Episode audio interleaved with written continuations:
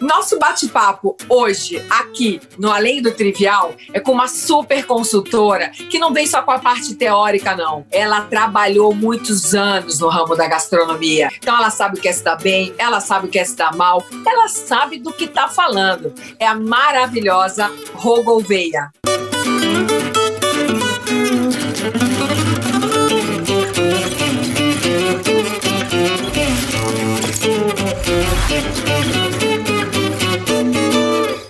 É um pouco de tudo, mas principalmente uma consultora como poucas.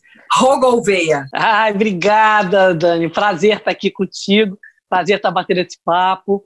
Muito bom, obrigada pelo convite, viu? Vamos aqui compartilhar com as pessoas um pouco da sua história, porque sua história é muito rica, você já fez um pouco de tudo, então você tem uma experiência muito grande, principalmente no ramo da gastronomia, né? Eu comecei estudando publicidade, até que um, um tempo foi passando, eu acabei saindo, né? Eu trabalhei em jornais, trabalhei no Jornal do Brasil, trabalhei no Metro, na primeira edição que ele veio aqui para o Rio, com, trabalhando com logística, e aí acabou, eu entrei, um dia eu fui convidada pelo Claude Lapierre pela Sônia Tolipan, para trabalhar com eles. E aí eu comecei, a coisa foi foi fluindo, foi fluindo, foi fluindo e foi dando muito certo. E eu fui trabalhando, fui fazendo muitas coisas, fui parar até no Teatro Municipal aqui do Rio de Janeiro, onde eu durante um período eu fui chefe executiva. Depois disso eu abri um restaurante no Leblon, mas muita coisa foi passando, né? Eu também já estava dando aula, dei aula na Estácio, eu dei aula na, no IBMR, eu dei aula no Senac, eu dei aula na Uniswan, Hoje eu faço a parte, né? Eu dei aula na digestão no de Cordon Bleu e foi quando eu descobri que eu estava com enfisema. A médica na época falou: olha, não acho legal você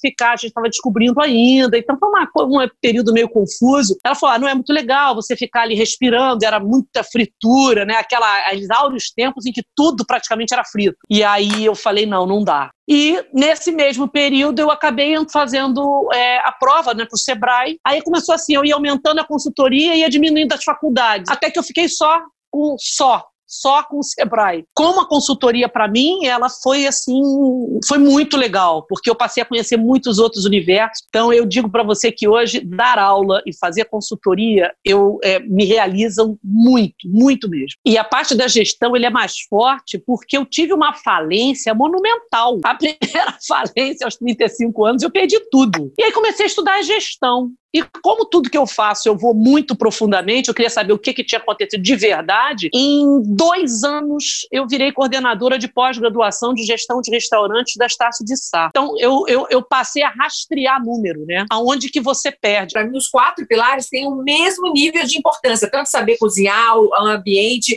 a, a, o atendimento e a gestão, porque é exatamente isso. Não é olhar para pessoas como números, isso jamais. Não. Mas as coisas todas têm número, a manutenção tem número, cada comida tem número, o que vai pro lixo tem número. Então, hoje, cada coisa eu vejo valor, tanto que os meninos brincam, né? Ela vem ela com o númerozinho, porque é isso mesmo. É, númerozinho é que sai do teu bolso, né?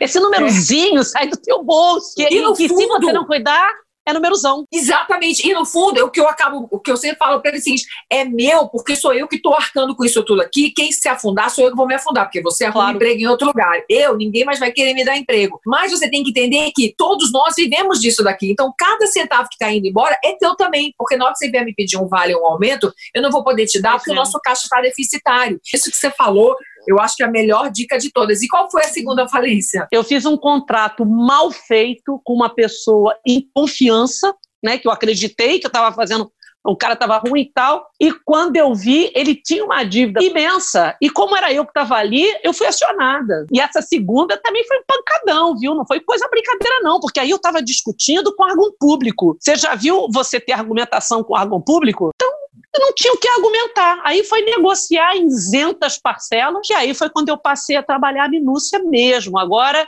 tudo para mim eu vou olhar uma, duas, três vezes, não tem jeito. Não respondo mais nada sob impulso. E eu vou dizer é, que é. a gente está vivendo um momento aonde quem não tem gestão vai dançar. Né? Às vezes, uma atitude até impensada, como eu estava falando, muita gente saiu abrindo loucamente um delivery sem embasamento gerencial, é, cavou para baixo.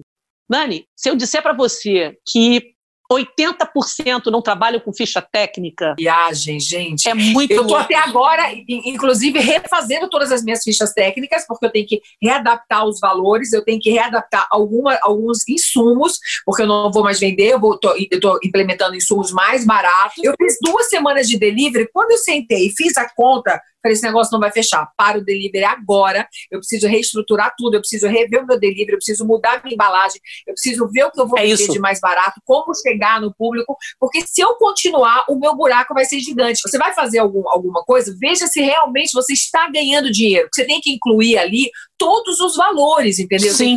O insumo, o gás, água, luz, telefone, aluguel, imposto, colaborador, o tempo do colaborador, quanto tempo ele demora. Às vezes você quer fazer um prato que é um tesão, mas ele demora tanto para ser feito que ele não é viável. Então não vale a pena. As pessoas não fazem conta. 90%, 90% fazem assim. Eu vou vender um bolo. Então, beleza. Quanto é que custa o bolo? Tanto de farinha, tanto de ovo, tanto, tanto, tanto, tanto. O bolo saiu por seis reais, divididos por seis. Vou fazer seis fatias para ficar grossinha. Cada fatia é um real. Posso vender por quatro, tá um show. Beleza. Cada fatia de bolo, ela tem que pagar um cascalho da luz, do gás, da mão de obra, de tudo. Então as pessoas fazem a ficha técnica, veem quanto é que saiu a receita, aí ele ajusta o preço pelo mercado. Mas ele esquece que em cima disso a gente tem, se você jogar o cartão, e sem considerar delivery, o delivery, quando você coloca a embalagem, você soma a taxa de entrega e a taxa de entrega ainda tem o cartão que o cara te paga. Então você também tem a taxa de cartão. Ou seja, isso tudo vai, no mínimo, é a tua lucratividade que vai embora. No primeiro momento, vai sair todo mundo assim, fazendo aquela linha meio como é que vai ser. Mas eu te digo que na minha cabeça, o brasileiro, ele, é, ele não é educado civicamente. Em 20 dias vai estar uma gritaria, porque no salão cabiam 20 mesas. Quando eu botar um metro e meio, vão caber 12. 12 não pagam minhas contas, então não posso ter 12. Eu, 20 já não paga. Na realidade, agora eu estou endividado. Eu vou precisar de 26 mesas. Então, além das 20, eu vou botar mais.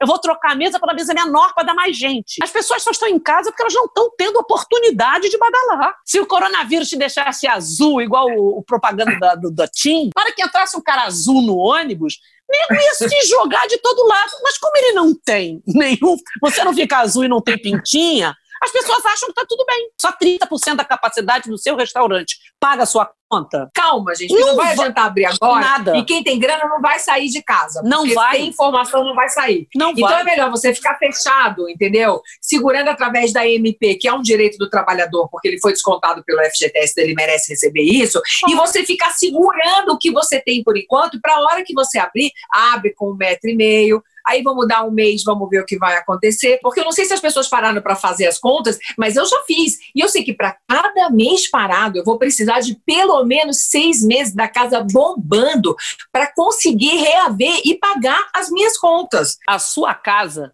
seis meses bombando, tem que bombar de produto certo. Você pode pegar cinco ou seis produtos que eram ícones da sua casa e mantém. Mas a hora de você repaginar e voltar com uma casa lucrativa é essa. E aí você pensa, o delivery correto, ele corresponde àquelas mesas que você não tem fisicamente no salão, que é maravilhoso de certa forma. Por quê? Porque eu não tenho os 10% em cima dessa mesa, ah, mas eu tenho a taxa de entrega, que vai estar tá absorvida na minha ficha técnica. Quem está brigando para sobreviver tem que saber que vai ter que mexer, não pode voltar como era. É sopa de letrinha. Você vai fazer essa mudança e vai junto com ela vai ter que andar a tua mão de obra aí, junto com ela vai ter que andar todo o teu custo. É, o que que eu faço? Eu faço essas contas todas, né? Eu faço tudo bonitinho e eu faço um trabalho de incentivo com os meus garçons, com a minha Fantástico. equipe de venda,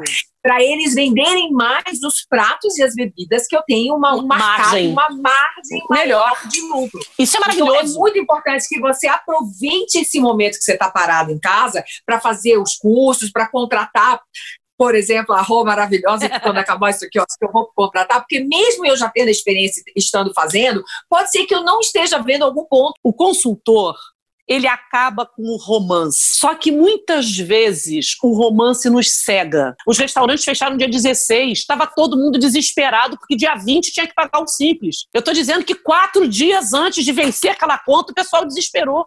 Ou seja, eu estou vendendo o almoço para pagar o jantar de ontem.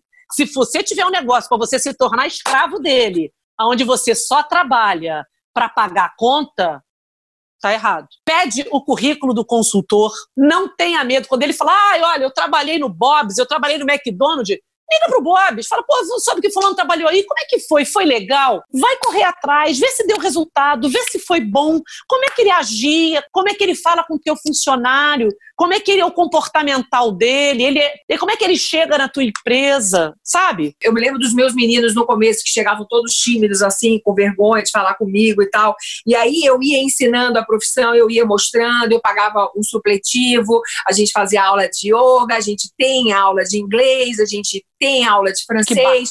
E aí veio o cara, mesmo que a gente não faz pão, ensina um pão, ensina um doce. Por quê? Porque é conhecimento, é o cérebro dele, é ele Sensacional. que alguém gosta dele e investe nele. Cara, juro por Deus, dois, três meses depois ele já estava ereto, apertando a mão com força, olhando no olho. Não é o meu cliente que vem em primeiro lugar. Claro. Quem vem em primeiro lugar é a minha equipe. Porque se a minha equipe estiver bem segura, se ele entender do prato, ele vai falar com uma propriedade. Se ele já... Não, tem gente que nunca experimentou o que vende. Isso é uma maioria, meu bem. O garçom, como as pessoas falam, a, a pessoa fala de garçom, não estou falando de colaborador, porque quando você chama o seu funcionário de colaborador, você já tem um outro olhar para ele. Eu, eu escutei, não foi uma, não foram duas, foram muitas vezes, quando a gente fala assim, ah, a gente vai fazer o treinamento, eu preciso... Não, não, peraí, faz com isso aqui, porque eu não vou gastar filé com funcionário. Não é gastar, meu bem. E outra coisa, os colaboradores vão precisar de um novo treinamento para essa pós-Covid. Eles vão precisar porque ele não pode mais ter aquela simpatia, aquela coisa toda, porque o cliente vai estar recebendo. Quando ele chegar, o cliente trava. Exatamente. Nem que seja, como eu falei, momentâneo, para um primeiro momento. Depois pode ser que desande. Volte tudo como era antes, como eu acho que vai voltar. Mas, nesse primeiro momento, é ainda o momento da delicadeza, é o momento da gentileza. Então, a gente vai voltar com a gentileza de não falar perto, com a gentileza de não apertar a mão, é, é, um novo código de educação, né? nós vamos ter que implantar um novo código de educação, que é como você vai cumprimentar, a gente vai aprender a sorrir com os olhos, né? Você tem que fazer um novo, uma nova forma de, de se relacionar sem afrontar o outro para evitar que você estique a mão e te dê em cotovelo, né? Exatamente. Nossa, que papo enriquecedor. Obrigada, cara. Que generosidade. Parece que ela ensinou tudo, mas ela não ensinou, não. Ela só deu os toques, tá? A gente precisa realmente ter uma consultoria, a gente precisa ter força, a gente precisa olhar para o lado, a gente tem que todos os dias analisar onde eu posso melhorar, o que eu posso fazer de melhor, aonde eu estou errando. Aproveitem esse momento para investir nas suas equipes, para pensar nos seus cardápios, para contratar bons consultores de verdade. E é muito importante você treinar os seus colaboradores trabalhando em vários setores. Então, na hora que você tem empatia e se coloca no lugar do outro, você monta uma equipe generosa, verdadeira, que conquista os clientes e que passa por qualquer crise, cara. Eu tô acreditando nisso, vamos ver é nos próximos capítulos, mas eu acho que é bem por aí mesmo, Rô. E bom, como verdade. o nosso papo tem que chegar ao fim, eu queria que você deixasse uma mensagem, cara, o que, que você quer falar para as pessoas que estão escutando a gente agora? A gente não pode decidir nada da porta para fora, mas da porta para dentro a gente pode mudar tudo. Então, se você não pode fazer nada, como virá, como será, da porta para fora da sua casa, olha da porta para dentro, porque aí você vai estar preparado para tudo que vier. Restabiliza, né? Se reavalia e aí você vai estar pronto para tudo que vier. Perfeito. Poxa, é. muito obrigada. Obrigada a você, Dawi. Que papo gostoso, viu? Obrigada Ai, demais. Foi maravilhoso. Obrigada, obrigada, obrigada. obrigada. Um beijo. Beijo. Tchau.